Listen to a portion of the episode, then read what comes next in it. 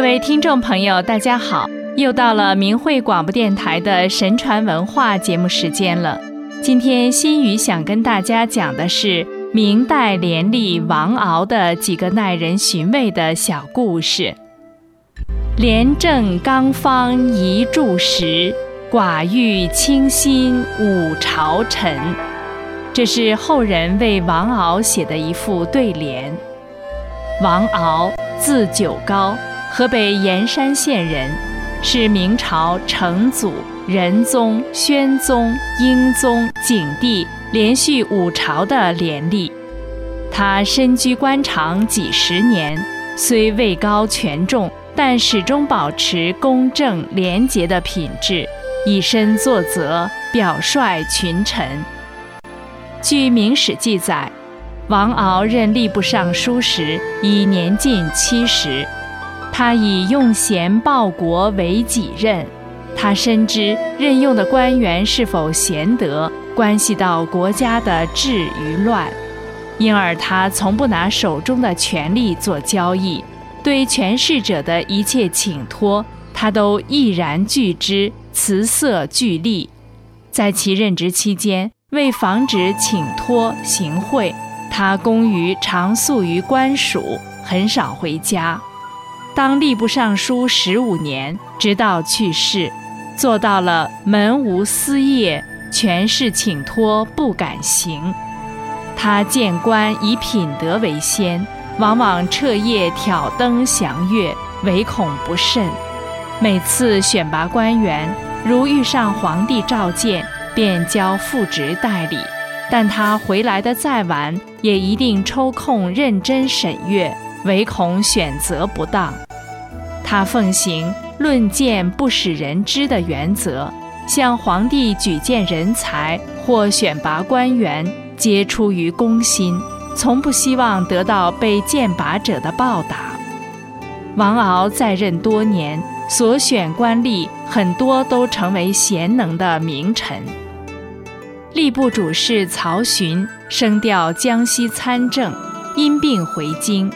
王敖报告了此事，但英宗却误认为曹询是因下调离京不满，下令让他回籍。曹询迁怒于王敖，当众裹其面，大声诟骂。英宗为此将曹询下狱。王敖虽然受辱，却为曹询说情，报告曹询确实有病，使他免受牢狱之灾。人们都称赞王敖是宽宏厚德之人。景帝因王敖文韬武略的功劳，封其为吏部天官，王敖家人都很高兴，他本人却沉思不语。原来皇帝还赐给他封地，而且是赐他一匹骏马，让他扬鞭打马，马跑到哪里，那里就归他所有。王敖不想因自己封地给百姓增加负担，可是如果不从，又属抗旨不遵，忤逆犯上，他彻夜未眠。次日，王敖准备了一条百丈长绳，骑着御赐骏马，来到常年寸草不生的盐山大碱洼，命人砌一铁橛，用长绳拴上马缰，那骏马围着铁橛飞跑起来。老百姓见了不知干什么，便问差役。差役说：“王天官让跑马捡地呢。”百姓知道后都非常钦佩。此后，盐山东边一块方圆不到两三百米的碱地，被人们称作天官地。王敖为人忠厚，注重名节，对于钱财更是淡然无欲。他镇守辽东时。曾与某位监军共事，两人相处很好。后来他调任两广总督，临行前，这位监军以四颗西洋明珠相赠，王敖坚决不收。监军执意相赠，并哭着说：“这些明珠不是受贿所得，而是先皇所赐。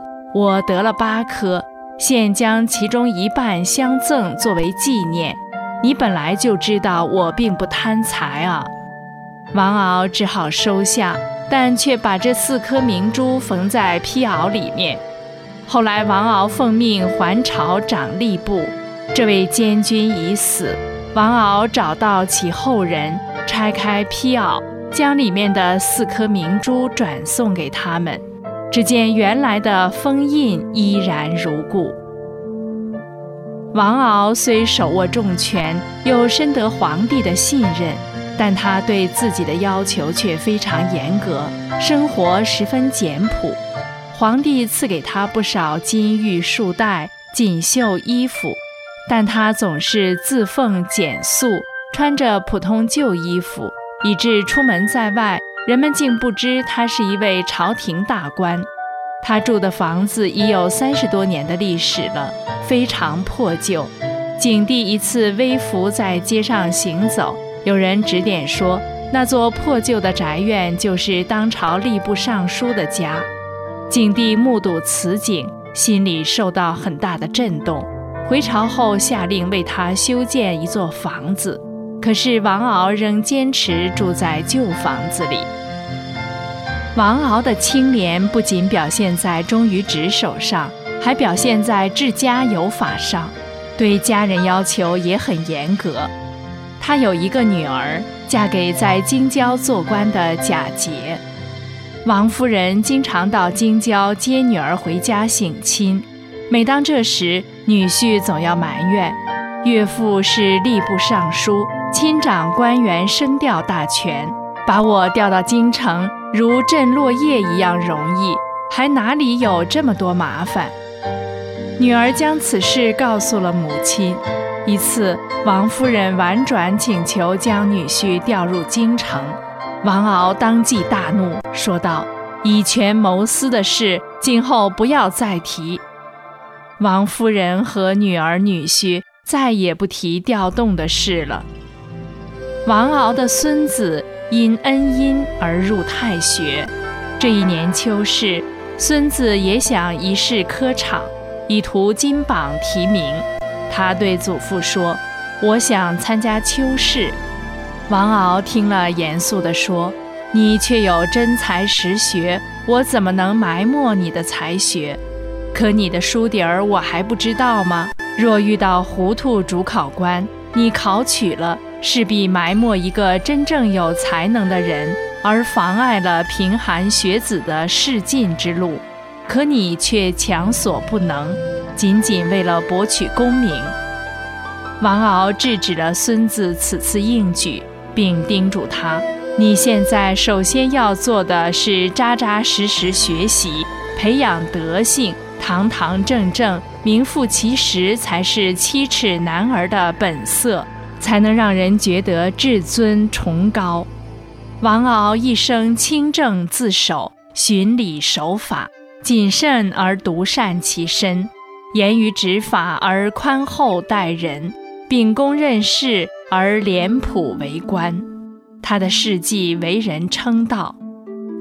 历史上的清官好官，历来受到人们的敬仰，是因为他们拥有仁者无畏的浩然正气，拥有推崇道德和爱民的理念。他们以身作则。为后世树立了廉吏的榜样。听众朋友们，感谢您收听这一期的神传文化节目，下次时间再会。